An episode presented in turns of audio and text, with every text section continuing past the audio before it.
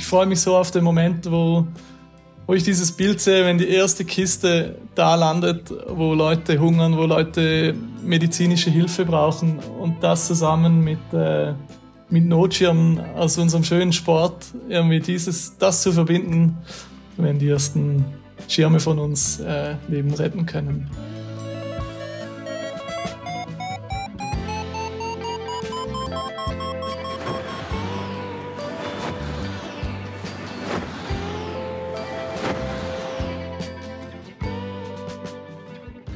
Potsglitz, der Lugleits Podcast.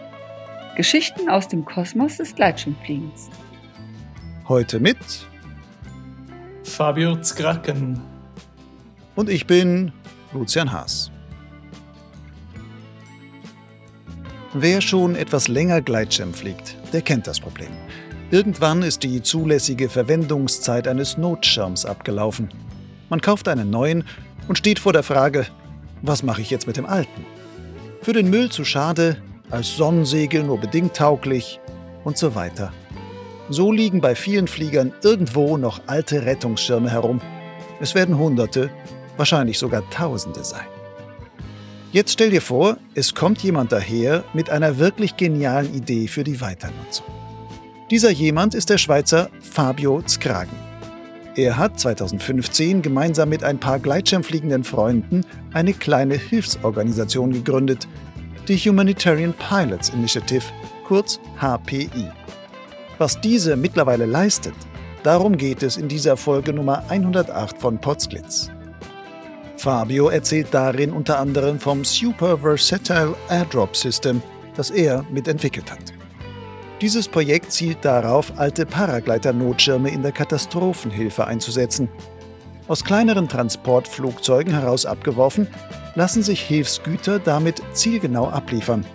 Das geht sogar viel günstiger als mit einem Hubschrauber. Im Sommer 2023 wird die erste große Hilfsaktion dieser Art im Südsudan starten. Fabio berichtet über die Hintergründe und wie die Gleitschirmszene mit ausgedienten Rettern einen großen humanitären Dienst leisten kann. Vielleicht hast du ja auch noch einen alten Notschirm übrig. Dann spende ihn einfach an die HPI. Weitere Infos wie nötige Versandadressen etc. findest du in den Show Notes zu dieser Podcast-Folge im Gleitschirmblog Lugleits. Fabio, vielleicht eine etwas ungewöhnliche Frage für einen Flieger.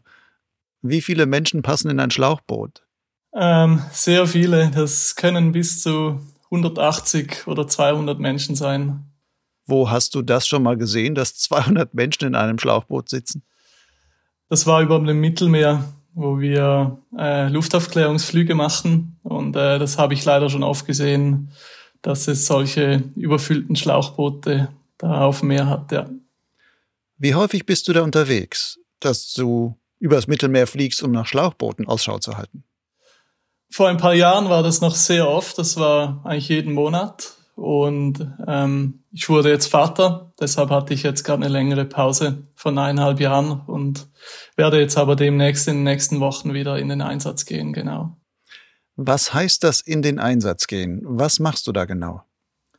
Ich arbeite für eine NGO, also eine Nichtregierungsorganisation in der Luftaufklärung. Wir fliegen mit einem Flugzeug über dem Mittelmeer und halten Ausschau nach Menschen in Seenot, nach Booten in sehr schwierigen Situationen, probieren da die Rettung zu koordinieren und äh, die Sache zu unterstützen, dass die Menschen schnell in Sicherheit gebracht werden können.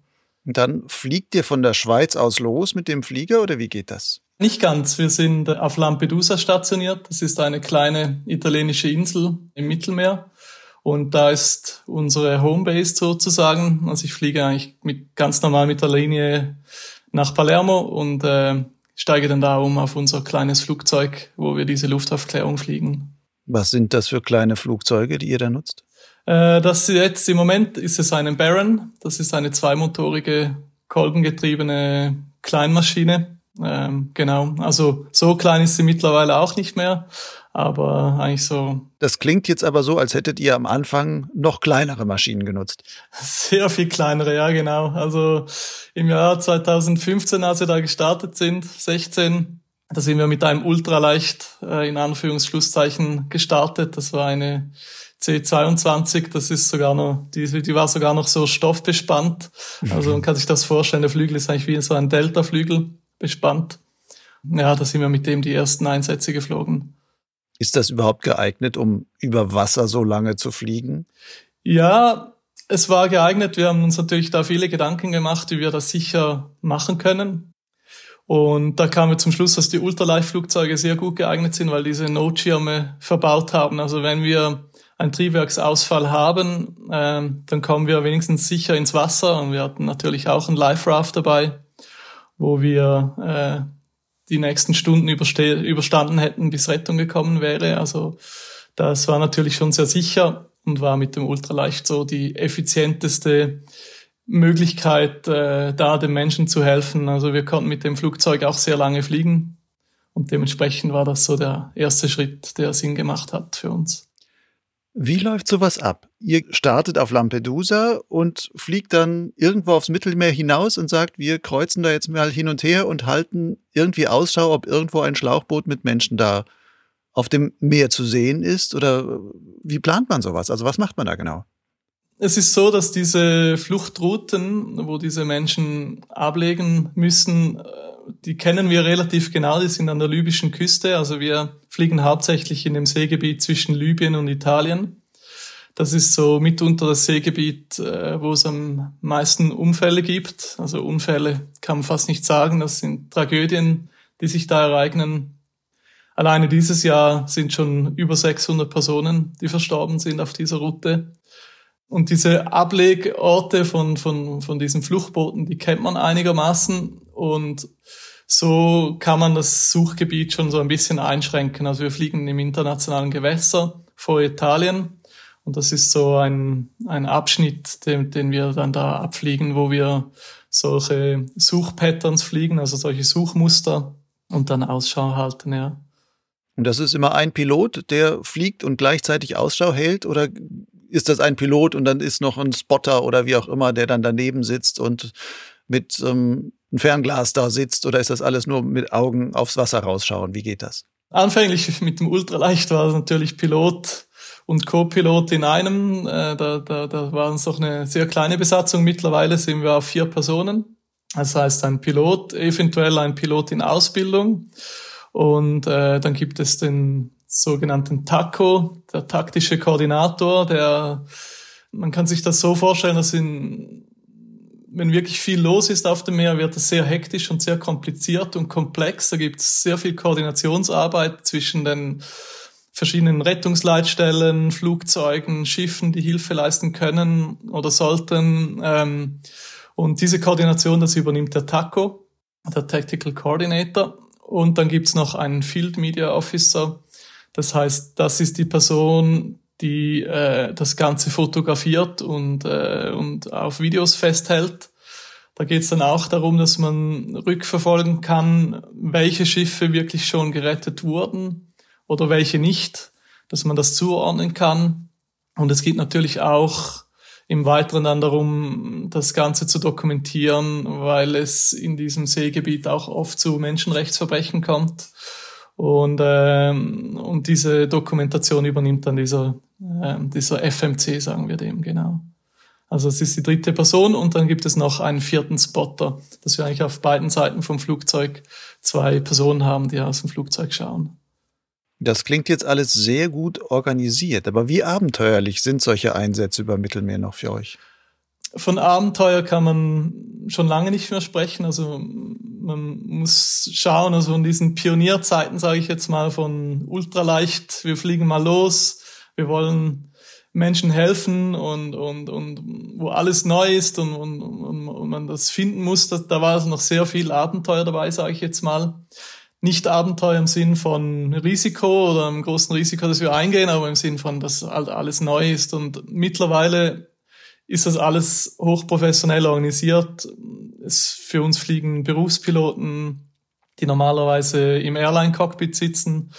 Die ganze Organisation im Hintergrund mit dem Crewhouse, mit dieser ganzen äh, taktischen Koordination, das ist sehr, sehr professionell geworden mittlerweile. Und mit einem Abenteuer hat das schon lange nichts mehr zu tun. Ja, und Abenteuer kann man vielleicht auch falsch verstehen, dass wir da jetzt irgendwie Spaß haben wollen oder irgendwie sowas. Das äh, ist weit, weit davon weg, dass das äh, irgendwie mit Abenteuer im positiven Sinn zu tun hat, sondern ähm, es äh, waren schon von den ersten Tagen an sehr dramatische Szenen, die wir da gesehen haben und da auch wirklich was bewirken können und helfen können. Und äh, das Ganze hat sich jetzt wirklich in richtig professionelle Strukturen entwickelt. Und ja, mittlerweile operieren wir zwei Flugzeuge ab Lampedusa. Und da sind jetzt weit über 50 Personen involviert, die in diesem Projekt mitarbeiten. Du hast das ja damals mitgegründet, also diese Human oder Humanitarian Pilots Initiative. Das war 2015 bzw. 2016, hast du gerade gesagt. Wie kam es dazu? Wie bist du und wahrscheinlich mit ein paar Kollegen, wie seid ihr auf die Idee gekommen, wir versuchen sowas jetzt mal, wir wollen da, wir müssen da irgendwie helfen oder was auch immer. Was treibt einen dazu? Ähm, ja, das Mitgefühl. Wir, das war, also vielleicht so wie es ein bisschen entstanden ist, es, es, es war ein sehr spannender, ich sag mal, Dominoeffekt, der entstanden ist. Das, das hat so in einem Affekt angefangen. Also wir, die, die Geschichte beginnt damit, dass ich mit einem ganz, ganz guten Flugfreund von mir, mit dem ich auch die Flugschule zusammen habe, äh, gegründet habe damals, äh, waren wir zum Fliegen im Alpstein, also Gleitschirmfliegen muss man sagen. Und wie so oft nach schönen Flugtagen haben wir uns am Feuer getroffen am Abend zum, zum Grillieren und, und rumsitzen und den Tag ausklingen zu lassen. Und in dieser Zeit hat mein, mein Freund erfahren, dass er Vater wird. Das hat so ein bisschen mitgeschwungen so. Wir haben, ja, haben uns total gefreut und, und es war echt mega schöner Abend, so schöne Abendstimmung. Ja, und irgendwie war das gerade auch die Zeit 2015, als, als so viele Meldungen kamen vom Mittelmeer, dass so viele Personen versterben, Menschen auf der Flucht versterben, dass, dass, dass da ganz schwierige Zustände herrschen auf dem Meer. Und da kamen wir halt so, wie es viele Piloten wahrscheinlich kennen am Lager, Lagerfeuer, kamen wir ins Philosophieren und, und, und haben drüber nachgedacht und kamen irgendwie auch so drauf, dass, dass wir vielleicht unseren Großeltern auch Fragen gestellt haben zum Zweiten Weltkrieg, jetzt in der, in der Schweiz zum Beispiel, als die Juden, also wir wohnen ganz nah an der Grenze hier, als die Juden an der Grenze gestanden sind, haben wir uns auch schon gefragt, ja, was, was ging dann in unseren Großeltern vor, als sie das gesehen haben und, und, und, und dass diese, diese Menschen in Not sind und, und man irgendwie nichts machen kann oder, oder nichts machen will oder kann. Da haben wir uns schon auch gefragt, was wird uns dieses Kind fragen in 10, 15 Jahren, wenn sie in der Schule sitzt und erzählt, dass im Mittelmeer alleine über 15.000 Menschen verstorben sind äh, innerhalb von wenigen Jahren. Was, was, was erzählen wir diesem Kind? Weil wir können ja nicht sagen, wir haben es nicht gewusst. Und das war gerade auch die Zeit, als ich meinen, meinen Flächenflugzeugschein gemacht habe. Und dann führte irgendwie das eine zum anderen und haben wir gedacht, ja, ich, wir haben ja jetzt ein Flugzeug, wir können ein Flugzeug fliegen. Vielleicht können wir da etwas mit mit, mit unseren Fähigkeiten als Piloten helfen. Es war wirklich so eine, eine, eine Hand, die wir reichen wollten in dieser schwierigen Situation mit diesen Bildern, die wir gesehen haben vom Mittelmeer.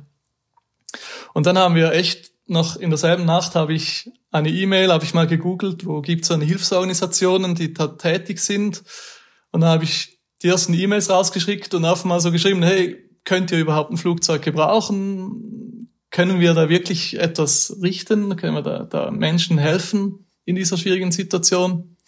Und das war wirklich nur so, wir haben, wir haben gar nicht viel überlegt. Ich, ich habe einfach mal geschrieben, weil es mich Wunder genommen hat, was da für eine Antwort zurückkommt. Und am nächsten Mittag kamen schon die ersten E-Mails zurück und so nach dem Motto, hey, ja, unbedingt, wann fangt ihr an? Äh, so. Und äh, es war dann natürlich ein langer Weg, bis wir dann wirklich zum ersten Mal im Mittelmeer waren. Aber es war dann wirklich so, ja, wenn man fragt, dann muss man auch mit der Antwort umgehen können. Und äh, die war sehr, sehr klar, dass, dass da ein Flugzeug dringend gebraucht wird und einen richtigen großen Unterschied machen könnte für diese Hilfsorganisationen, die ja hauptsächlich auf dem Wasser unterwegs sind mit Rettungsschiffen. Kannst du dich noch an deinen ersten Flug erinnern, jetzt über Mittelmeer, wo du dann auch wirklich die ersten Menschen in Seenot dann dort gesehen hast? Mhm. Was hat das mit dir gemacht? das war natürlich ein sehr, sehr bewegender Moment. Wir hatten dann eine lange Vorbereitungszeit, wo wir uns das nötige Know-how natürlich angesammelt haben. Man fliegt nicht einfach mal äh, ins, übers internationale Gewässer vor Libyen. Äh, das, drei Vierteljahre haben wir uns vorbereitet auf den Punkt. Ähm, haben wir Tag und Nacht daran gearbeitet, dass wir wirklich fliegen können. Und dann war es halt erstmal surreal, dass wir dann da wirklich rausfliegen. Ja, als wir dann das erste Boot gesehen haben, da haben wir natürlich in erster Linie mal funktioniert, weil wir hatten eine Aufgabe. Wir, wir, wir haben diese Rettung koordiniert, wir haben die Koordinaten abgesetzt. Und so emotional hat es mich dann wirklich erst gepackt, als ich meine Aufgabe abgelegt habe, mein Flightsuit wieder ausgezogen habe, als wir wieder an Land waren. Hat mich das schon bewegt, wie, wie schwierig die Situation ist, wie unglaublich riesig dieses Meer ist und auf was für einer kleinen Nussschale diese Menschen sich auf diese Flucht begeben müssen und wie, wie unvorstellbar weit dieser Weg ist und, und, und wie schwierig das ist äh, mit dem Boot, das so langsam, das schlängelt dann so dahin, das war ein Schlauchboot. Äh, wie du gerade eingängig gefragt hast, da waren etwa 150 Personen auf dem Schlauchboot. Und diese Boote sind kaum manövrierfähig, also die, die schlingern so langsam, langsam Richtung Norden, Richtung Italien. Da diese, diese, diese Menschen auf diesem Boot zu sehen, da lief es mir kalt den Rücken runter. Was muss passieren, dass, ja, dass Mitmenschen auf, uh, sich in so eine Gefahr begeben müssen? Und, ähm, und es ging mir natürlich dann lange nach, ob dieses Boot wirklich gerettet wurde, weil das weiß man, da haben wir es noch nicht direkt gewusst, aber am Abend kam dann die Meldung rein, dass sie wirklich gerettet wurden. Und da fiel mir schon ein Stein vom Herzen. Ja, es war so eine Mischung von tiefer Betroffenheit und auf der anderen Seite auch eine Riesenfreude, dass wir jetzt wirklich was bewirken konnten, dass unsere Idee funktioniert, dass wir Menschen in einer ganz schwierigen Situation wirklich äh, einen Unterschied machen können und, und die unterstützen können. Das war so eine Mischung zwischen so ein komisches Gefühl von Freude und Betroffenheit. Und da war mir klar, so, da wollen wir weiter dranbleiben und wir wollen weiter uns dafür einsetzen, dass, dass das nicht mehr, hoffentlich irgendwann nicht mehr nötig ist. Ja. Nun bist du Gleitschirmflieger. Du betreibst mit Kollegen eine eigene Flugschule, Freewings. Wie passt das denn mit dieser Human, äh, Humanitarian Pilots Initiative zusammen, auch zeitlich? Ja, das ist natürlich eine große Herausforderung, ähm, das Zeitliche. Ähm, das Gute ist, es waren im Ursprung dieselben Personen, die diese Initiative gegründet haben, haben auch diese Flugschule gegründet. Das heißt schon mal, dass wir alle am selben Strick ziehen. Und das gab mir natürlich sehr viele Möglichkeiten, dass ich mich rausnehmen konnte aus der Flugschule. Ich wusste, dass mein, meine äh, Arbeitskollegen ähm, die Flugschule schmeißen und am Laufen halten und dass ich mich immer wieder mal für ein paar Wochen oder im Sommer sogar mal für Monate da rausziehen kann. Und das gab mir natürlich sehr viel Freiraum und ich, ich konnte das so einteilen, dass das möglich war. Aber es war natürlich trotzdem eine riesen Herausforderung, äh, das Ganze ja mit so jonglieren, diese Bälle in der Luft zu halten. Und vor allem wussten wir schon noch gar nicht am Anfang, als wir losgelegt haben, wie groß das ganze Projekt wurde und wie intensiv das ganze Mittelmeerprojekt auch Zeit beansprucht und vor allem auch Energie beansprucht. Ja. Da kann ich wirklich mich glücklich schätzen, dass wir so ein starkes Team sind und alle so am gleichen Strick ziehen und uns, ja, dass wir diese Träume leben dürfen. Und äh, das wäre natürlich ohne die eigene Flugschule gar nicht möglich gewesen. Wenn man da so über Mittelwehr unterwegs ist und das Leid der Flüchtlinge sieht, Zweifelt man oder zweifelst du nicht manchmal auch daran, ob so ein hedonistischer Sport wie das Gleitschirmfliegen da eigentlich das Richtige ist? Passt das dann ja in die Zeit? Wie bringst du das in deiner Seele zusammen? Das ist eine sehr gute Frage. Ähm, die Frage hat mich auch immer wieder mal beschäftigt. Äh, wie leben wir hier? Ähm, was haben wir für Freiheiten? Und für mich geht es immer so darum, dass ich kann jetzt nur für mich persönlich sprechen. Ich, ich freue mich jedes Mal, wenn, wenn Flugschüler in die Luft kommen, wenn es etwas bewegt. Wenn, wenn, ich sehe es auch oft, dass, dass, dass in der Flugschule das Fliegen nicht nur ein reiner Sport ist, sondern dass es sehr viel auch persönlich bei, bei, bei unseren Schülern bewegt. Dass es sehr viel verändert, dass, dass es Selbstvertrauen gibt, dass, dass es einen Ausgleich gibt für, für, für einen stressigen Alltag, dass es sehr viel positive Energie generiert wird, sage ich jetzt mal, sehr viel Freude. Und gerade auch bei uns in der Flugschule muss ich sagen, habe ich eine Riesenfreude, wie groß der Zusammenhalt ist und wie groß die Community ist und das, das Zusammenleben. Und dementsprechend bin ich überzeugt, dass es genauso wichtig ist, dass, dass wir das leben und, und, und, und ja, und etwas schaffen, das uns Freude bereitet und, und das, glaube ich, auch ganz viel bewegt, was man sich gar nicht vorstellen kann, was nicht direkt mit Flugsport im Zusammenhang steht. Ich kann ja jetzt auch für mich sprechen, das Mittelmeer ist eine sehr große psychische Belastung auch. Es, es ist mit sehr viel Stress verbunden. Und da gibt mir das Gleitschirmfliegen ein, äh, ein guter Ausgleich dazu. Und ich bin ziemlich überzeugt jetzt für mich persönlich, dass ich viele Situationen nicht so überstanden hätte, wenn ich nicht das Gleitschirmfliegen gehabt hätte, dass es mir erlaubt, äh, den Kopf auszuschalten und Energie zu tanken und so in den Flow zurückzufinden. Und ein Gedanke, der mich natürlich auch immer begleitet, ist, dass irgendwie ich sehr privilegiert bin, dass ich in der Schweiz geboren wurde, dass ich die Freiheit hatte, sogar noch einen Job mir zu erarbeiten, der, als Fluglehrer irgendwie. Das ist auch total surreal und ich darf Gleitschirm fliegen in einem der schönsten Gebiete auf der Welt. Also es ist ein Riesenglück und ich bin auch überzeugt, dass ein Privileg auch immer mit einer mit einem ganzen Stück Verantwortung kommt. Also und, und das will ich wirklich leben, das will ich irgendwie für mich ähm, ja leben, dass ich, dass, dass ein Privileg auch mit einer Verantwortung kommt. Und, und ein Teil dieser Verantwortung will ich äh, mit HPI leben und bewirken. Und ich sehe jetzt auch, wir kommen noch sicher noch auf andere Projekte dann zu sprechen von HPI, mit den Luftabwürfen zum Beispiel, wie viel Freude es macht, äh, diese Communities zusammenzubringen und, und zu aktivieren und wie viel Feedback aus der Gleitschirmszene auch kommt oder aus der, aus der Fliegereiszene im Allgemeinen, wenn wir von unseren Projekten erzählen und vielleicht können wir auch den einen oder anderen motivieren, äh, etwas einfach umzusetzen und zu machen. Und ich glaube, das verbindet auch so ein bisschen das Gleitschirmfliegen äh, mit diesen Projekten. Ja. Jetzt hast du es gerade schon angesprochen, dann können wir gerne dahin überleiten. Luftabwürfe, hast du gesagt. Ein Unterprojekt ähm, des HPI, das ihr unter dem Kürzel SVAS SVAS führt. Genau. Für was, was heißt dieses Kürzel? Genau, das ist äh, ein sehr technisches Kürzel. das ist das Super Versatile Airdrop System. Darum geht's, dass wir mit ausgedienten Notschirmen aus dem Gleitschirmsport, diese Notschirme sammeln wir ein und da haben wir zusammen äh, mit der Flugsau in der Schweiz haben wir ein System entwickelt, das uns erlaubt, um, dass wir Hilfsgüter aus dem Flugzeug abwerfen können. Und das ist eigentlich ein, äh, eine Technologie oder, oder eine logistische Lösung, die bis jetzt dem Militär vorenthalten war, die das mit sehr großen Maschinen und hohem technischen Aufwand macht. Und wir haben es jetzt geschafft, ein System so weit zu kriegen, dass wir extrem kosteneffizient äh, Lebensmittel, medizinische Güter und so weiter abwerfen können.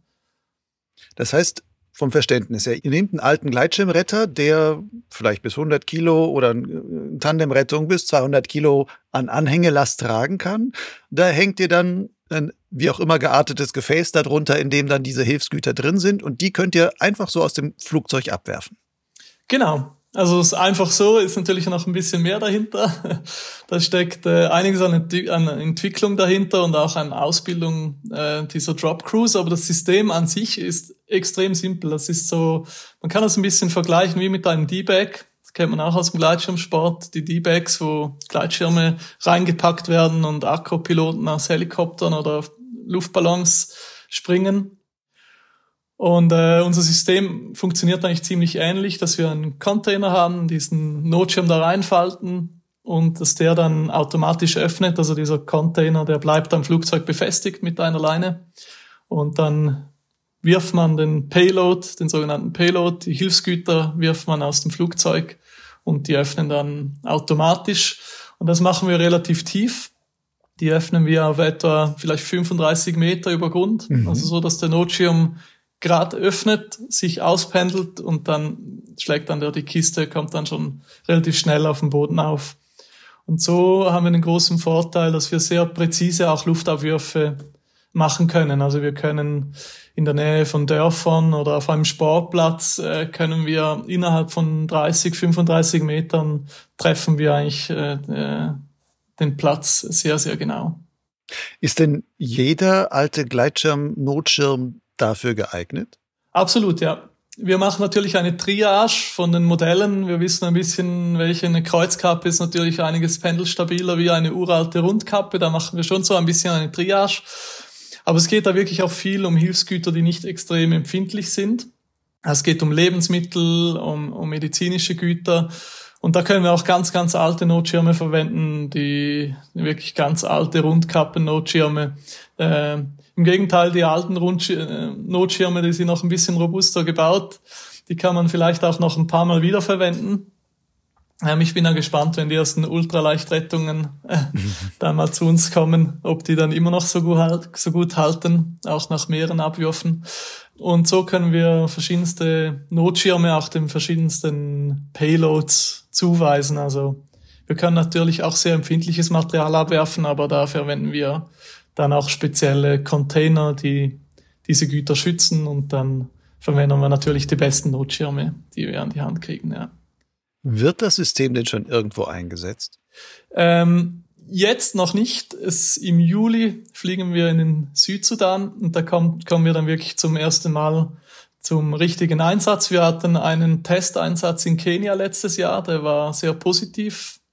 Und aus diesem entstand jetzt das große Projekt im Südsudan, das jetzt richtig ins Rollen kommt und wo wir jetzt leider wegen dem Konflikt im Sudan, also im Norden vom Südsudan, äh, wurde das jetzt Ganze ein bisschen verzögert. Aber im Juli äh, ist bis jetzt die Timeline so gesetzt, dass wir ab dem Juli in Einsatz gehen. Wirst du dann auch da im Südsudan unterwegs sein? Genau, das Richtige. Ich werde da zur Ausbildung von den Loadmastern, werde ich äh, in den Südsudan gehen. Ähm, da geht es ja auch darum, das war auch so ein Gedanke von dem Projekt, dass wir das Ganze den lokalen Hilfswerken zur Verfügung stellen wollen. Also unsere Vision von dem Projekt ist eigentlich, dass wir unsere Partnerorganisationen ausbilden und äh, die Audits machen und auch die, die ganze Qualität ab und zu überprüfen und schauen, dass die Schirme auch für den richtigen Zweck eingesetzt werden. So, dass wir eigentlich nur noch die Ausbildung übernehmen von den Partnern, dass sie selbstständig dann die, diese Hilfe leisten können so, dass wir vielleicht, wenn wir träumen dürfen, in fünf Jahren haben wir vielleicht zehn verschiedene Projekte rund um die Welt, die diese Notschirme einsetzen. Und wir werden diese Notschirme einsammeln in Europa oder äh, in Nordamerika oder wo auch immer und dann diese Notschirme falten, die Triage machen, alles aufbereiten und diese dann in die verschiedenen Projekte senden. Und die erste Stufe von dem Ganzen ist jetzt natürlich die Ausbildung von den lokalen Kräften, die da vor Ort dann längerfristig diese Einsätze fliegen werden. Ja. Nun fliegen lokale Kräfte, sagst du dann irgendwann. Mit wem kooperiert ihr denn da? Also sind das, äh, weiß nicht, große Organisationen, Rote Kreuz oder sonstiges oder wen habt ihr da? Genau, genau. Ähm, wir sind jetzt im Südsudan, sind wir mit MSF, also mit Ärzte ohne Grenzen. Das sind äh, fünf Departments, die sind ja, MSF ist ja aufgeteilt auf verschiedene Länder. Und da sind jetzt äh, solche fünf Departments sind da vor Ort und ähm, da werden wir mit der Ärzte ohne Grenzen ganz eng zusammenarbeiten, weil wir sehen uns immer als, sagen wir mal, Enabler, als Ermöglicher von Hilfeleistung. Wir sind die Profis, wenn es ums Fliegen geht. Wir sind aber nie, wir können gar nicht die Profis sein, wenn es darum geht, wo muss welche Hilfe hin vor Ort oder wie läuft die ganze Koordination der Rettung auf dem Mittelmeer ab. Da brauchen wir andere Profis, die, die sich da auskennen. Wir sind wirklich die, die das Know-how aus der Luftfahrt zugänglich machen und mit innovativen Lösungen ähm, diese Hilfeleistung ermöglichen aus der Luft, genau. Sind dann Ärzte ohne Grenzen auf euch zugekommen oder seid ihr auf die zugekommen, habt gesagt, wir können euch hier was anbieten, wäre das für euch in irgendeiner Weise von Nutzen? Also der erste Schritt war natürlich schon, dass wir auf sie zugegangen sind. Es äh, steht kein Projektleiter morgen auf und denkt, ja, was gäbe es denn ein verrücktes Luftabwurfsystem, das funktionieren könnte? Also das muss wir natürlich schon zuerst verkaufen, sage ich mal, in Anführungsschlusszeichen. Wir sind ja nicht gewinnorientiert, aber, aber man muss natürlich da schon viel Überzeugungsarbeit leisten, äh, wenn man mit einer solchen, ich sage manchmal so ein bisschen, äh, eine, mit einer Hippie-Idee um die Ecke kommt. wenn man da einfach an die Sitzung kommt und sagt, ja, wir haben da so, wir recyceln Notschirme, weißt du, Gleitschirmfliegen und so, da ist man dann schon im Punkt, wo, wo es bei vielen aufhört und sie sich fragen, ob dann die Gleitschirmfliegen steuern können, wo sie hinfliegen und so. Also es ist alles so abstrakt, dass man da schon viel Überzeugungsarbeit leisten muss, wenn wir da mit recycelten Notschirmen kommen. Und dazu war zum Beispiel jetzt auch ein großer Schritt letztes Jahr in Kenia, als wir wirklich vor Ort das System demonstrieren konnten. Mhm. Und ich habe so im Bauchgefühl, ich kann dir dann in ein paar Jahren vielleicht mehr sagen, aber wir sind überzeugt, dass da auch ein richtig großer Dominoeffekt entsteht gerade. Jetzt hören immer mehr äh, Projektleiter von unserem System. Jetzt, das spricht sich natürlich relativ schnell rum. Und ähm, man muss auch sehen, dass, dass, dass mit unserem System zum Beispiel können wir sechsmal günstiger Hilfsgüter transportieren wie mit dem Hubschrauber. Wir sind genauso präzis, wir sind viel schneller, wir können weitere Strecken fliegen und wir sind sechsmal günstiger. Also wenn wir jetzt ein Produkt auf den Markt kriegen, das sechsmal günstiger ist wie ein Hubschrauber, den sie zurzeit einsetzen, dann eröffnet das natürlich ganz neue Möglichkeiten.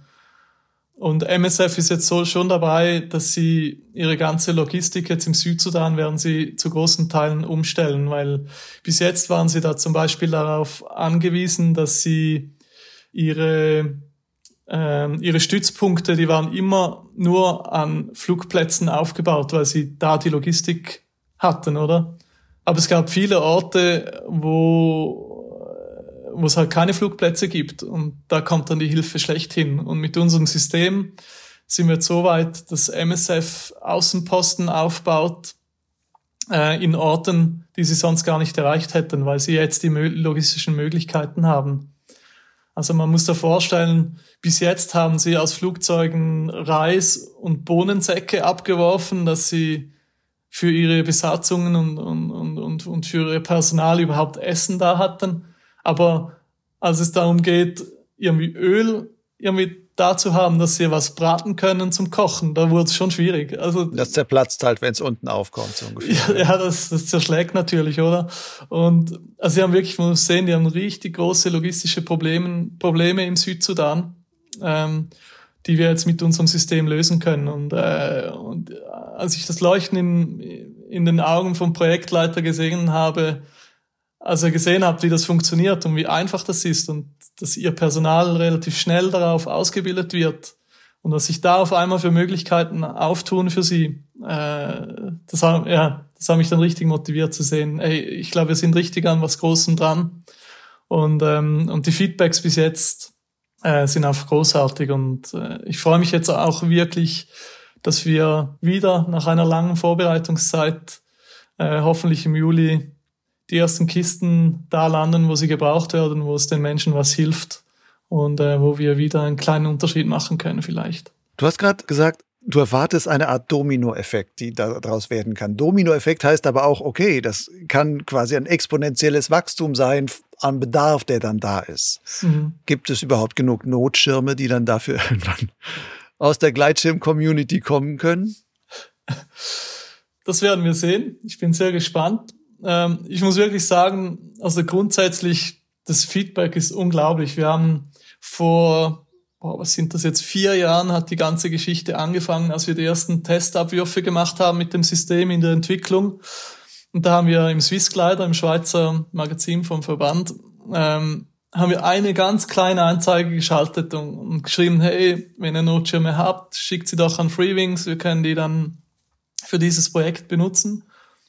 Und wir hatten, und es kamen immer noch Notschirme an, ohne dass wir groß Öffentlichkeitsarbeit gemacht haben. Also die Leute sind so motiviert und das spricht sich rum. Und ich glaube, gerade die Gleitschirm-Community hat einen offenen Blick und, und ich glaube ein, wirklich auch eine große Motivation, irgendwie mitzuwirken. Und das ist eine, eine Möglichkeit, wie, wie wir als Gleitschirm-Community wirklich ein Zeichen setzen können und, und was bewirken können. Also mit, mit der alten Rettung, die geht an einen Ort, wo sie wirklich gebraucht wird. Und ich glaube, das motiviert sehr viele Leute, die einzusenden. Von dem Punkt her waren wir sehr überrascht, wie viele Notschirme kommen. Und ich glaube, jetzt, wo das Projekt ins Rollen kommt und wo wir wirklich sagen können, wo die Notschirme hinkommen, ähm, und wir jetzt auch bei dir sein dürfen und noch andere Öffentlichkeitsarbeit machen, ich glaube, da wird es dann schon noch mal ein bisschen Fahrt aufnehmen, dass noch mehr Notschirme kommen. Äh, das würde mich total freuen. Aber logischerweise kommt irgendwann der Punkt, wo es vielleicht nicht genügend gibt. Wir werden so viele wie möglich recyceln und ein zweites Leben geben. Aber wir sind natürlich schon an Lösungen dran, wie wir sehr günstig Notschirme produzieren können oder Fallschirme. Das ist dann nicht mehr ein Notschirm, wo ich jetzt unbedingt dranhängen würde, aber die unsere Güter sicher an den Boden bringen. Und da gibt's auch so Ansätze, wo es vielleicht sogar biologisch abbaubare Schirme geben wird. Ja, so dass wir auch kostengünstig bleiben können und, äh, und eine Lösung in der Rückhand haben. Aber ich glaube, wenn man die Zahlen anschaut, wie viele Notschirme verkauft werden jedes Jahr, und wir vielleicht das wirklich etablieren können in der Szene, dass dieser Kreislauf geschlossen wird und die Schirme dann auch zu uns finden, wenn sie nicht mehr gebraucht werden. Äh, und das wirklich bekannt ist bei den Schulen und Clubs und bei den Piloten privat. Ich glaube, da können wir einen richtig, richtig großen Beitrag dazu leisten, auch wenn es dann nicht ganz reichen sollte. Wer weiß, vielleicht reicht es ja aber. Wie ist das denn mit der Haltbarkeit? Ich meine, normalerweise steht ja immer so ein Notschirm nach acht äh, Jahren, nach zehn Jahren, manche von den neueren gibt es auch manche, die, da steht 15 Jahre darf man sie einsetzen im Gleitschirmbereich. Wenn die dann zu euch kommen, würdest du sagen, für unsere Zwecke sind die, solange die nicht vorher schon im Wasser lagen und im Baum hingen oder sonst was, sind die von vorne weg, Entschuldigung, von vorne weg ist das klar, dass wir die einsetzen können? Also sind die wirklich so haltbar gebaut, dass du sagen kannst, da mache ich mir gar keine Sorgen? Mhm. Ja, wir haben, wir haben so einen Dummy-Notschirm. Wir haben bei den ersten Drops haben wir den ältesten Notschirm genommen, den wir irgendwie finden konnten, so, so um den Worst Case irgendwie aufzubauen. Und wir hatten jetzt richtig viele Drops für die Zertifizierung, für die Ausbildung von unserer eigenen Crew, für Kenia und so weiter. Also sind wir, da haben wir einen Notschirm, den haben wir schon. Das ist jetzt der, sind glaube ich über 30 Öffnungen drauf. Und der hält immer noch. ja, jetzt hatten wir gerade ein Training in St. Louis und da hatten wir das erste Mal, habe ich einen Notschirm gesehen, der wirklich einen Riss gehabt hat. Er ist immer noch gut runtergekommen, aber eine Naht ist aufgesprungen. Und das auch noch vielen Abwürfen. Also diese, diese Notschirme, das, das, das, das funktioniert top mit dem System, ja. Also da haben wir keine Bedenken, dass die nicht halten oder so. Wahrscheinlich ist ja auch, wenn man die aus dem D-Bag öffnet, ist vielleicht die Öffnung auch sanfter, als wenn das so aus einem ganz kompakt gepackten Paket dann geht und dann, dann mit einmal die Luft viel stärker da reinschlägt? Könnte ich mir vorstellen. Ich weiß nicht, wie, wie deine Erfahrung da ist. Ah, doch, also jetzt so rein verglichen mit deinem Sicherheitstraining, wo ich schon viele Öffnungen gesehen habe und dem Flieger sind die Schläge schon einiges härter auf dem Flugzeug. Das Flugzeug, das fliegt mit, äh, im Drop sind wir vielleicht bei 100 Knoten, irgendwie sowas, das sind wir bei vielleicht irgendwie 180 km um den rum, vielleicht ein bisschen weniger. Also es gibt schon ziemliche Schläge und die falten wir natürlich schon mit einer Öffnungsverzögerung. Also die falten wir noch speziell, dass sie nicht so schnell öffnen. Aber das gibt ziemlich krasse Schläge drauf. Also es ist schon einiges heftiger wie, wie jetzt am Gleitschirm. Aber man macht sich da auch weniger Sorgen, weil kein Mensch dran hängt, der dann im Notfall genau. es nicht überlebt, sondern sagt, okay, dann ist das, die Kiste kommt etwas härter unten auf, aber wenn das drei Sack Bohnen sind oder sowas, dann werden die das genau. auch noch überstehen. Genau, genau. Genau. Und dementsprechend machen wir natürlich schon die Triage. Wenn es jetzt ein extrem wichtiges Teil ist, das abgeworfen werden muss, da gibt's ja auch Stromgeneratoren und so weiter. Also da gibt's ganz verschiedene Payloads, die wir abwerfen.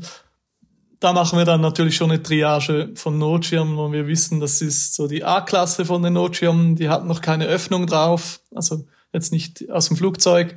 Und die setzen wir dann natürlich schon da ein, wo es ganz sicher sein muss, dass die Kiste gut runterkommt. Aber für, ich sage jetzt mal, Lebensmittel etc., also da, auch wenn eine Leine reißt oder eben eine Naht aufreißt, das macht noch so viel Widerstand, dass das immer noch gut unten ankommt. Von deinen ganzen Beobachtungen, die du da jetzt auch bei der Entwicklung gemacht hast und den vielen Testabwürfen, die ihr gemacht habt, gibt es da irgendetwas, was du dann auch gelernt hast über Notschirme, was man wieder auf das Gleitschirm zurück projizieren kann? Also wo du sagen kannst, ich weiß jetzt, welcher Notschirm besonders gut funktioniert oder sowas? Ähm, ja, da gibt es natürlich schon Schirmmodelle, wo wir wissen, dass sie, also das große Ding ist natürlich so ein bisschen die Pendelstabilität.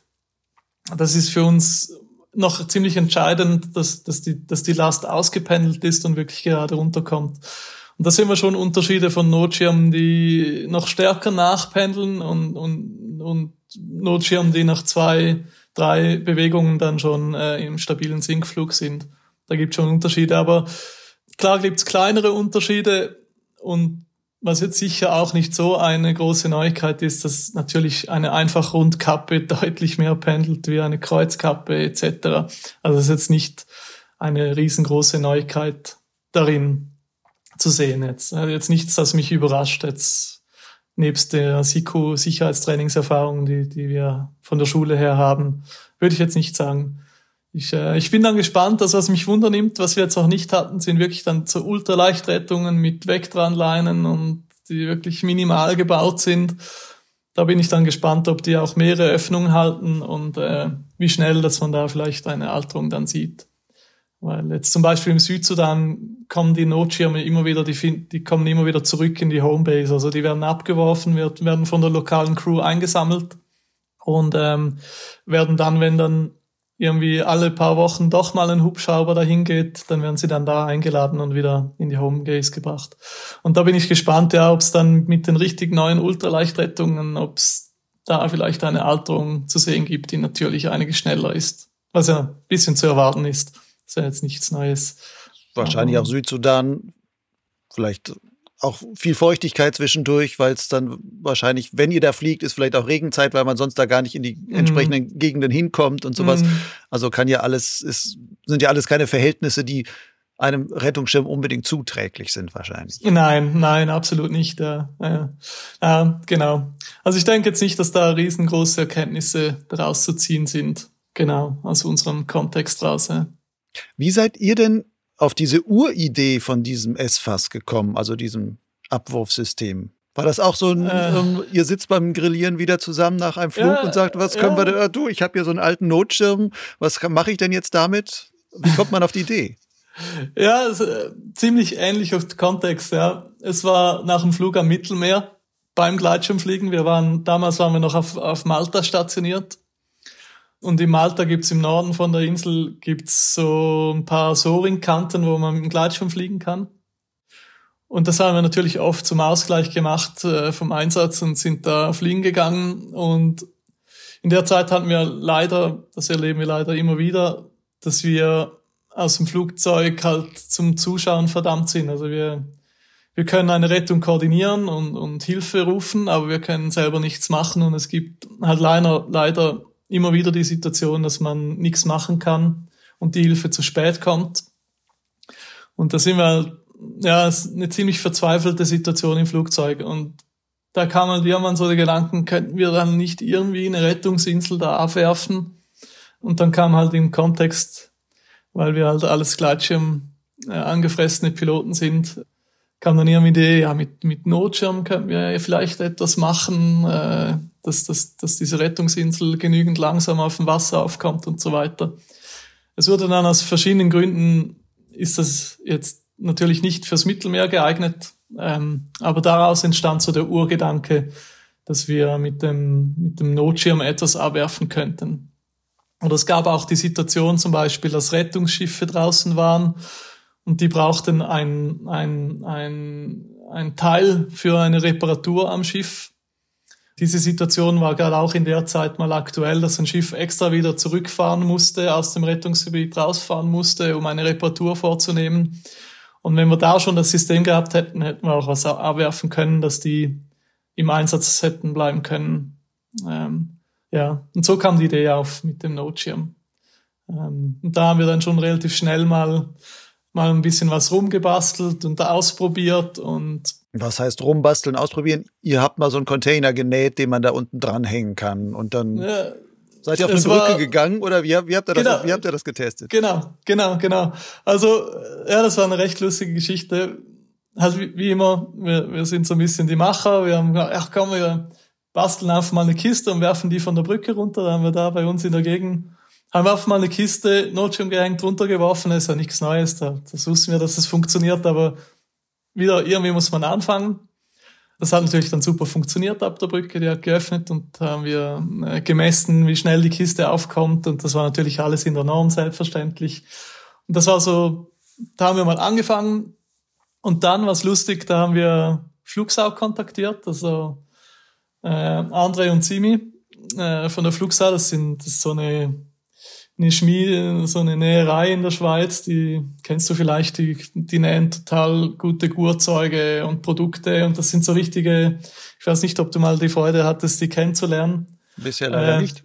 Das wäre auch mal noch ein Podcast mit anderen Zimmi zu quatschen, die haben auch ein paar gute Geschichten. Auf jeden Fall, das sind einfach so mega super Bastler im guten Sinn. Also die machen Top-Arbeit und sind immer an irgendwelchen Ideen am Rumtüfteln. Und das war uns relativ früh klar, dass wir mit Andre und Simi, die kannten wir früher vom Wettkampffliegen, vom Akrobatikfliegen, dass wir mit, mit ihnen das mal anschauen wollen. Und ähm, dann haben wir die kontaktiert, hey, ja, Simi, äh, Andre, wir wollen da so ein System bauen aus dem Flugzeug raus und haben die und die Idee. Und wir haben eigentlich schon Flugzeuge organisiert für, für die ersten Testdrops, haben wir schon alles Flugzeuge organisiert. Ähm, äh, Bewilligungen eingeholt äh, und haben, wir haben so eine Holzkiste gebaut, Sam und ich, also mein Geschäftspartner und ich, und haben die der Flugsaal gebracht und wir haben ja eigentlich nur gesagt, ja, wir brauchen da zwei, drei Gurten, die da rum müssen und könnte das rasch nähen, dann können wir die aus dem Flieger werfen. Und dann, ja, weil halt alles chaotisch war, gingen wir irgendwie eine Woche vor dem Testdrop, gingen wir zu dem Flugsaal, um die Kiste irgendwie zu holen und das mit ihnen zu besprechen. Und die heißen ja Flugsau, weil sie in einem alten Schweinestall, äh, den haben sie umgebaut zur Näherei. Da waren wir so unten drin in diesem Stall, die haben uns die Kiste gezeigt und, und, und da haben sie uns so gesagt, hey Jungs, das, das geht alles nicht. Das mit der Kiste und Belastungen und halt mit ihrem ganzen Fach-Know-how. Und, und mir, uns, uns ging schon, wir sagen in der Schweiz, die Läden runter, uns ging schon die Muffe so, scheiße, jetzt haben wir eine Woche einen Flieger und hört uns jetzt irgendwie auf mit, dass das nicht geht, das muss jetzt irgendwie gehen. Und dann haben sie uns halt nur hochgezogen. Dann haben sie uns einen Stoch höher genommen, wo sie am Nähen sind, und haben uns auf das perfekte System hingestellt. Die haben ein richtig geiles System genäht und die Kiste perfekt gemacht. Und also das hatte eigentlich fast nichts mehr damit zu tun, was Sam und ich da mal irgendwie so hingebastelt haben. Ähm, die haben da richtig Arbeit reingesteckt und das Ding war einfach top. Und die haben das dann getestet und haben das noch so, bei ihnen hat so eine, so eine im Engelberger Tal gibt's viele so kleine Berg, Mini-Bergbahnen, die da auf die Alp hochgehen, haben sie diese Kiste aus, aus dieser kleinen Bahn rausgeschmissen mit, mit, mit einem Seil, um das mit die Mehrfachbelastung zu testen. Also die haben da 50 Meter Freifall und dann eine Öffnung und so weiter. Sie haben das wirklich auf Herz und Nieren getestet und, und uns erlaubt das Top-System da produziert und hingestellt und dann später auch weiterentwickelt. Und ähm, das war dann ein ganz ein wichtiger Partner für das Projekt. Und jetzt in Zusammenarbeit mit Ihnen und ganz vielen Leuten, die da mitgewirkt haben, haben wir jetzt ein extrem effizientes und sicheres System, das ähm, auch sehr kostengünstig zu produzieren ist.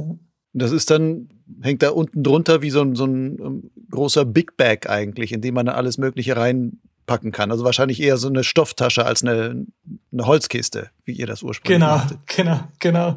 Zuerst hatten wir eine Holzkiste, dann hat Fluxout für die ersten Drops ein High-End-Modell gebaut mit Schaumstoff und das schaut mega schön aus und da könnte man wahrscheinlich chirurgische Instrumente abwerfen, das wäre kein Problem. Aber das war natürlich dann viel zu teuer für die Masse. Also ri richtige Schweizer Qualität, also. Ja, top, ja, genau. Ja, es war wirklich, es ist äh, ja ein richtig schönes Produkt und ähm, mega schön. War auch wichtig für die für die Testdrops und für die Behörden, das Ganze auch mal so im Top-Zustand zu sehen.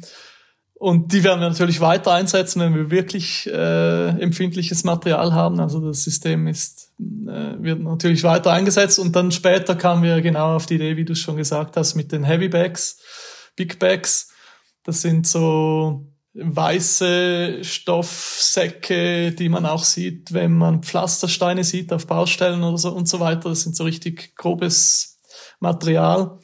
Und ähm, genau, und da sind wir jetzt auf das umgestiegen für die Payloads, die ein bisschen günstiger sein sollen und die nicht äh, extrem empfindlich sind. Das heißt aber, diese Säcke lasst ihr produzieren dann wahrscheinlich und die Schirme lasst ihr euch von den Gleitschirmfliegern schicken, um dann sie für die Einsätze entsprechend zuzuordnen. Was, was, was kann was tragen, was kann man für was abwerfen, einsetzen? Genau, das ist richtig. Es sind eigentlich drei Komponenten, die da zusammenkommen. Das eine ist, wie du gesagt hast, der Notschirm, der durch eine Triage geht, der gefaltet wird, der gut gelagert wird. Dann haben wir die Heavy Bags, die werden von einem Heavy Bag Produzenten produziert mit natürlich unseren Anforderungen und noch so ein paar Details, die wir angepasst haben. Und dann die dritte Komponente ist dann die, die die Flugsau produziert. Das ist der Automatikcontainer, wo der Notschirm reingefaltet wird, der am Flugzeug befestigt bleibt. Also der bleibt immer wieder zurück. Und da wird dann wieder ein neuer Notschirm reingefaltet und dann wieder ein Heavybag. Ja.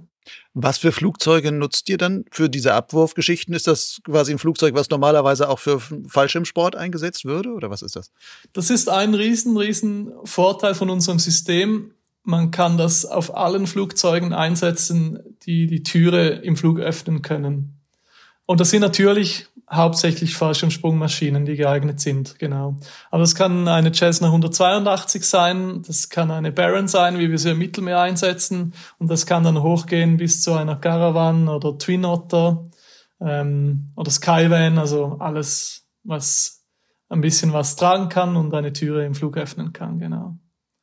Das ist das Geniale daran. Das System kann auf einer Vielzahl von Flugzeugen eingesetzt werden. Das heißt aber, ihr könntet auch bei einem Flug dann wirklich wenn das ein größeres, so eine Karawan oder sowas ist, dann könnt ihr da auch ähm, 20, 50 Säcke dann gleich, na nicht gleichzeitig, aber hintereinander in mehreren Überflügen oder sowas könntet ihr richtig große Mengen dort abwerfen. Das ist natürlich immer eine Frage vom Flugzeug. Das, es geht da um Weight and Balance, also um Schwerpunkt und Gewichtsverlagerung. Ähm, aber in einer Caravan zum Beispiel, da können wir äh, etwa acht große Säcke äh, an ungefähr 80 bis 100 Kilo äh, können wir abwerfen. Und wir können auch, wenn der Platz genug groß ist, können wir auch drei Säcke hintereinander in Serie abwerfen, dass wir in einem Durchflug drei Säcke abwerfen können. Dann im nächsten Flug wieder drei Säcke. Kommt ein bisschen drauf an, wie groß diese Drop Zone ist, wo wir abwerfen, ja. Und dann sitzen hinten im Flugzeug spezielle Dropmaster, die wissen, wie das, wann sie quasi den Haken lösen müssen, damit das auch wirklich zielgerichtet dahin geht. Genau, genau, genau. Das sind zwei Positionen, das sind zwei Personen, die hinten im Flugzeug sind, die diese Payloads abwerfen und dann in Kommunikation mit dem Piloten, das muss ja immer zusammenstimmen, äh, dann diese, diese Payloads äh, auswerfen im richtigen Moment. Ja. Und ähm, diese, das ist auch genial, dieses System, da muss man natürlich sehr sauber arbeiten, aber auf der anderen Seite ist es auch nicht extrem komplex. Also in einer wöchigen Ausbildung haben wir eigentlich eine Person fertig ausgebildet auf dem System und die kann das äh, dann völlig zielgerichtet und effizient einsetzen. Ja. Wenn ihr da jetzt demnächst im Südsudan seid, Juli hast du gesagt, sollte das dann starten. Sind das dann Locals, die dann diese Dropmaster machen? Oder sind das Leute von euch, die sagen, ich bin dann halt mal vier Wochen im Südsudan und helfe dann da aus? Wir haben eine Kernbesatzung oder eine Kerncrew von, das sind jetzt mittlerweile fast 15, na, 10, 10 Loadmaster, die richtig viel Erfahrung auf dem System haben. Mhm. Und diese werden dann am Anfang äh, im Südsudan deployed. Also die werden den ersten Monat oder die ersten zwei Monate werden wir das Projekt voll begleiten mit unseren Personen, mit unserem Personal. Und, ähm, und die werden äh, dann die Locals ausbilden. Also das sind dann lo lokale Kräfte von MSF, äh, die dann da ausgebildet werden während diesen zwei Monaten. Und das werden wir zuerst selber sehr viel abwerfen und dann wird vor, nach, nach und nach werden da neue Personen eingearbeitet und am Schluss sind wir eigentlich nur noch als Supervisor da und schauen, ob das gut läuft. Und dann wird's wahrscheinlich so all halb Jahr wird's mal ein Audit geben, wo eine Person von uns runtergeht und schaut, ob das alles noch nach den Richtlinien läuft. und schaut, wie das läuft da. Das heißt, ihr als HPI macht irgendwann vielleicht im Grunde nur noch die Logistik, indem ihr sagt, wir liefern euch die Schirme, die Heavy Bags und die entsprechenden D-Bags dazu, dass ihr dieses System einsetzen könnt. Mhm, genau. Das ist wirklich das Grundziel. Wir wollen, dass das Projekt weiter wachsen kann, dass es nicht an uns gebunden ist. Wir wollen wirklich Organisationen unterstützen, die nach äh, ethisch und moralisch korrekten Richtlinien arbeiten, wie jetzt zum Beispiel Ärzte ohne Grenzen. Man könnte ja theoretisch mit dem System auch andere Sachen abwerfen, die gebraucht werden für Konflikte etc. Also da sind wir, da sind wir strikte. Habt ihr noch keine Anfrage von der Ukraine bekommen? Nein, noch nicht, nein. Äh, wir hatten mal eine Anfrage, eigentlich die ersten, die das einsetzen wollten. Das, das war auch äh, in Afrika eine Organisation, die sich für äh, den Umweltschutz und für Gorillas einsetzt. Die waren aber vom ersten Moment an ziemlich ehrlich zu uns und die haben gesagt, dass die natürlich auch in einem bewaffneten Konflikt sind mit Wilderern und dass sie da nicht garantieren können, dass da nicht auch mal Waffen abgeworfen werden ähm, oder Munition zum Beispiel, die sie brauchen für, für ihre Konflikte. Und das war natürlich für uns dann ganz klares No-Go. Aber die Anfragen wären schon da. Also das, das System, wie alle guten Sachen, kann man auch für schlechte Sachen einsetzen. Und da haben wir natürlich ganz klare Richtlinien und das werden wir auch ganz engmaschig ähm, betreuen und verfolgen, dass das richtig zum Einsatz kommt. Und da haben wir mit MSF, also mit Ärzte ohne Grenzen, sicher den richtigen Partner äh, jetzt für dieses Projekt im Südsudan, die natürlich genau nach diesen Richtlinien arbeiten. Ja. Und ein Teil vom System, eine Grundidee ist auch noch, dass wir unser Personal einsetzen für Ausbildungen von Partnerorganisationen und auf der anderen Seite haben wir unsere, unser Personal auch dafür da, dass wir Rapid Response machen können. Also das heißt, wenn jetzt hier mal ein Erdbeben ist oder ein Tsunami oder irgendein anderes Ereignis, das, das die Infrastruktur lahmlegt von einem Land, das ist natürlich auch ein Gebiet, wo wir sehr effizient Hilfe leisten können. Wenn, wenn am Boden keine Logistik mehr läuft, alle Helikopter sind überlastet mit, ähm, mit, mit den ganzen Aufgaben, die da anstehen. Und, und in diesen Bereichen werden wir sicher auch aktiv werden. Und so wollen wir eigentlich durchs Jahr eine Grundauslastung vom System schaffen, die bei unseren Partnerprojekten laufen. Und wenn wir aber irgendein Catastrophic Event haben, wo der Fall eintreffen sollte, dann können wir unsere Crews abziehen und können dann gerade direkt in den Hilfseinsatz gehen für eine kurze Zeit, genau um da Hilfsgüter abzuwerfen. Die Crews, die für euch da unterwegs sind, arbeiten die alle ehrenamtlich? Ja, das ist korrekt. Das sind alles ehrenamtliche Mitarbeiter. Das heißt, die sagen, ich nehme mir zwei Monate Zeit, um da in den mhm. Südsudan zu gehen, mhm. nehme mir Urlaub oder unbezahlten Urlaub und genau, genau. bilde dann die Leute dort genau, aus. Genau, genau. Oh, wow. Genau. Wir haben ein, ein kleines Kernteam, das kleine Kompensationen bekommt. Also muss man sagen, das ist fast symbolisch für die Arbeitsstunden, die sie leisten. Also da, geben da gibt es kleine Entschädigungen. Ähm, aber die ganzen Piloten am Mittelmeer, die Drop Crews äh, und so weiter, das sind alles Volunteers, die, die da ähm, ehrenamtlich Arbeit leisten. Also es sind sehr viele Leute, die extrem viel Zeit und Herzblut äh, in diese Projekte stecken. Ja. Kommen wir jetzt zum Ende nochmal zurück zum Flugbetrieb von HPI. Ihr habt Ende 2022 ein Crowdfunding gestartet und auch abgeschlossen und mehr als 50.000 Schweizer Franken da gesammelt. Da heißt es, die brauchtet ihr, um eine humanitäre Fluggesellschaft mhm. zu gründen. Warum braucht man eine humanitäre Fluggesellschaft? Warum kann man nicht einfach so mit seinen Fliegern unterwegs sein? Mhm. Das ist eine gute Frage. Wir haben im Mittelmeer, es gibt ja in, in der Fliegerei ist relativ klar getrennt zwischen Privatfliegerei, das heißt Freizeitpiloten, die unentgeltlich Rundflüge machen, reine Genussfliegerei, sage ich mal. Und dann gibt es eine ganz klare Trennlinie zu der beruflichen Fliegerei, also eine Fliegerei, wo man Rechnungen stellen darf oder wo zum Beispiel ein Pilot auch äh, eine Entschädigung bekommt für seine Arbeit als Pilot oder als Pilotin. Und bis jetzt waren wir rein privat unterwegs, also wir haben keine Rechnung gestellt, unsere Piloten haben nie etwas verdient äh, bei ihrer Arbeit. Und jetzt gibt's natürlich, haben wir schon im Mittelmeer gemerkt, äh, das ist sehr, sehr, sehr unüblich, dass es eine, äh, eine Organisation gibt, die einen professionellen Flugbetrieb führt. Also die Operation im Mittelmeer, die ist so komplex und so professionell durchstrukturiert wie eine Airline. Also das ist ein professioneller Betrieb. Und trotzdem laufen wir unter dem privaten, unter der privaten Fliegerei, rein rechtlich gesehen. Und jetzt ist es natürlich ein Problem, wenn wir in ein Land Hilfe leisten wollen und diese Struktur gibt's gar nicht, weil, weil wir kommen dann da an mit unserem SWAS-System oder mit der Luftaufklärung auch in einem Katastrophenfall und wollen da fliegen, dann wollen die natürlich die Behörden Papiere sehen von einer von einer kommerziellen Operation und äh, und und dann gibt es auf einmal rechtlich den Weg, dass man da den, den Zugang findet und die Bewilligung kriegt, um da irgendwie operieren, operieren zu können. Und, und, und das ist so ein bisschen ein Spagat, den wir haben, oder? Weil weil wir werden ganz anders wahrgenommen, wenn wir als Privatflieger, man stellt sich vor, irgendwie in Deutschland Riesenüberschwemmung und dann kommt da einer, ja, ich habe da Privatpilotenschein und ich fliege eine Riesenmaschine und wir können das und das und das, aber wir brauchen jetzt eine Bewilligung. Da, da kriegt man nie eine Bewilligung. Das sind so zwei Sachen. Das eine ist, dass es uns es einfacher macht, mit der rechtlichen Struktur Hilfe leisten zu, Hilfe leisten zu können. Und zum anderen gibt es uns auch die Möglichkeit, dass wir äh, für unsere Dienstleistungen auch Rechnung stellen können.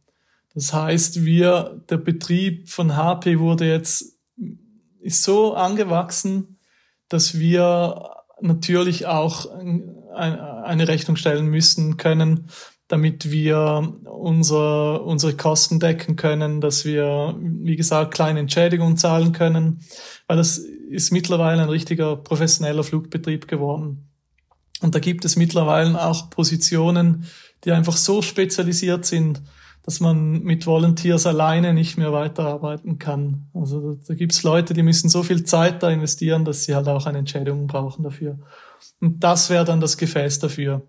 Ähm, unser Herz wird sicher weiter mit Volunteers schlagen und das ist, äh, das, das ist in unserer DNA. Aber es gibt uns mehr Möglichkeiten, wenn wir die richtige rechtliche Struktur haben, dass wir kommerziell operieren können und dann die jeweiligen Bewilligungen kommen oder zum Beispiel Versicherungen ist genau dasselbe zum Beispiel. Wir müssen natürlich unser Flugzeug speziell versichern, dass wir in den libyschen Luftraum fliegen können, also internationaler Luftraum, aber in der libyschen vier. Und mit Versicherung lässt sich natürlich auch besser verhandeln, wenn man eine Airline-Struktur hat und nicht irgendwie als Privatpilot daherkommt und sagt, ich will jetzt mal im Südsudan High-Risk-Operation fliegen. Das, äh, da steckt natürlich noch ganz viel dahinter. Das heißt, aus einer ein bisschen spinnerten, sehr idealistischen Idee, die am Lagerfeuer mal entstanden ist, ist mittlerweile ein großer professioneller Hilfsbetrieb ja. letzten Endes geworden. Du bist da der Leiter davon. Mhm. Sehe ich das richtig? Ja, also ich bin Stiftungsratspräsident mittlerweile. Ist das von der Professionalisierung und dem, dass du siehst, das Projekt wächst, es wird immer größer, heißt das für dich dann irgendwann, dass du vielleicht sagen musst, hm, meine Flugschule Free Wings, das passt da nicht mehr rein. Ich bin jetzt in dieses humanitäre Projekt so hineingewachsen in meinem Leben, dann muss ich halt meine Gleitschirmfliegerei, zumindest die als Flugschule, muss ich dann aufgeben? Ähm, das Schöne ist, dass das HP jetzt selber fliegt, sage ich mal. Wir haben so ein tolles Team und das ist jetzt so schön gewachsen, dass sich das jetzt so ein bisschen abgenabelt hat von diesem Kernteam, das das, das, das gegründet hat, oder? Das, das ist echt so ein schöner Moment jetzt. Das Baby, das fliegt jetzt von alleine. Und, und ich kann mir jetzt natürlich raussuchen, inwiefern ich involviert sein will und zu welchen Anteilen ich da bin. Ich, als äh, Stiftungsratspräsident begleite ich natürlich das Ganze strategisch äh, äh, noch sehr stark, aber ob ich jetzt noch jeden Monat zwei Wochen in den Einsatz gehe, ich glaube, ich kann mir das nicht vorstellen, weil ich habe jetzt gerade auch einen Sohn bekommen vor eineinhalb Jahren, äh, bin neu im Familienleben und genieße das total.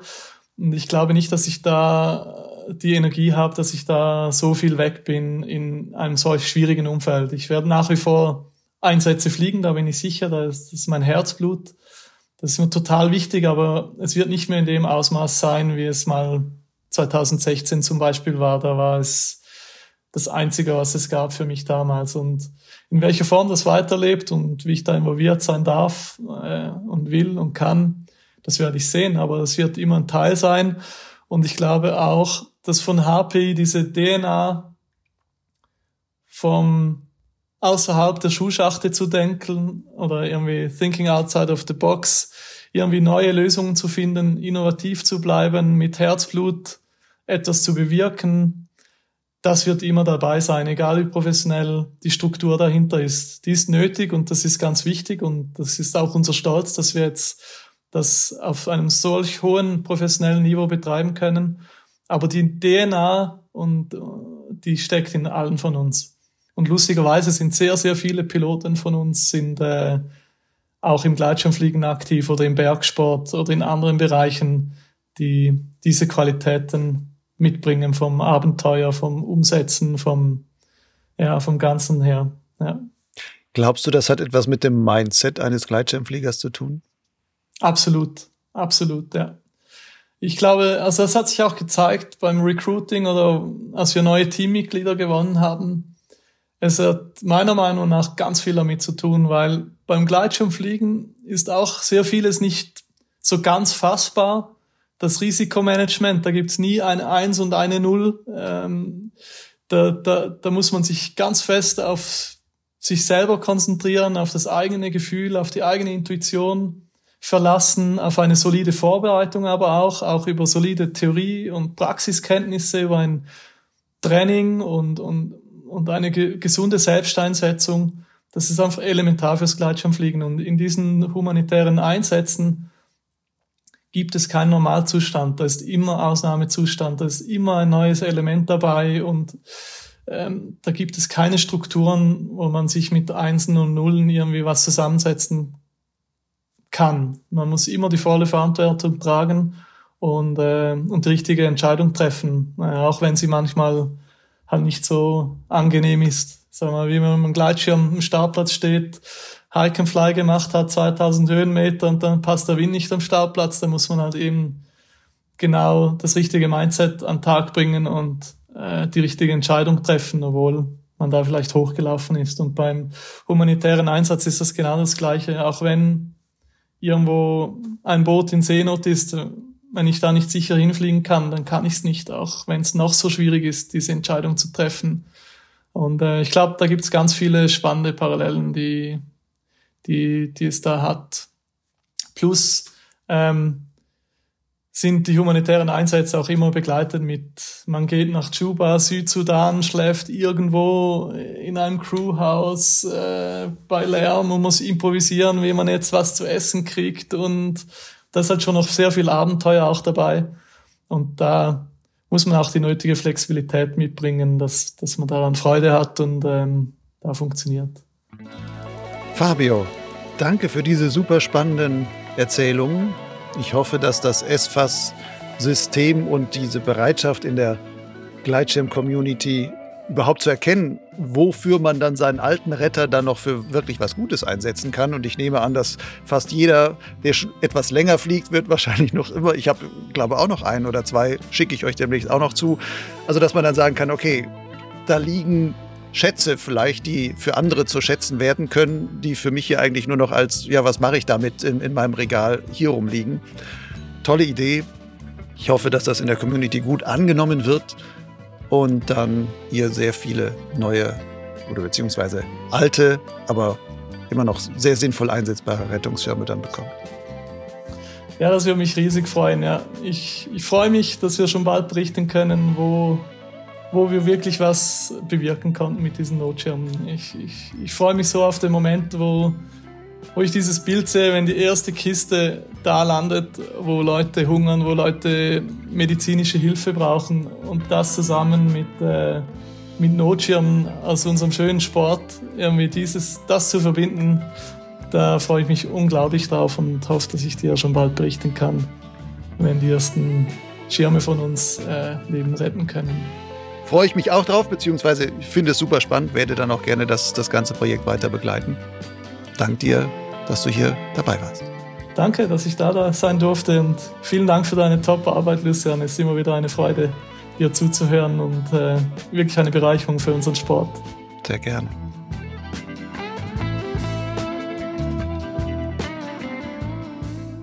Das war die Potsglitz Episode 108 mit Fabio Zgragen. In den Show Notes im Gleitschirmblog Lugleitz findest du noch einige weiterführende Links. Und natürlich die Adressen in der Schweiz bzw. in der EU, an die du deine ausgedienten Notschirme schicken kannst, damit sie auch noch ein- oder mehrmals bei der Auslieferung von Hilfsgütern einen wirklich sinnvollen Dienst leisten können. Vielleicht inspiriert dich diese Folge ja sogar dazu, eine Sammelaktion in deinem Verein zu organisieren. Je mehr Rettungen zusammenkommen, desto günstiger sind im Verhältnis die Versandkosten und desto mehr kann die Humanitarian Pilots Initiative bei ihrem Hilfsprojekt aus den Vollen schöpfen. Übrigens, selbst wenn du keinen alten Retter mehr übrig hast, kannst du helfen. Die HPI ist als Hilfsorganisation natürlich ebenso auf Geldspenden angewiesen. Auch dafür findest du den passenden Link in den Show Notes.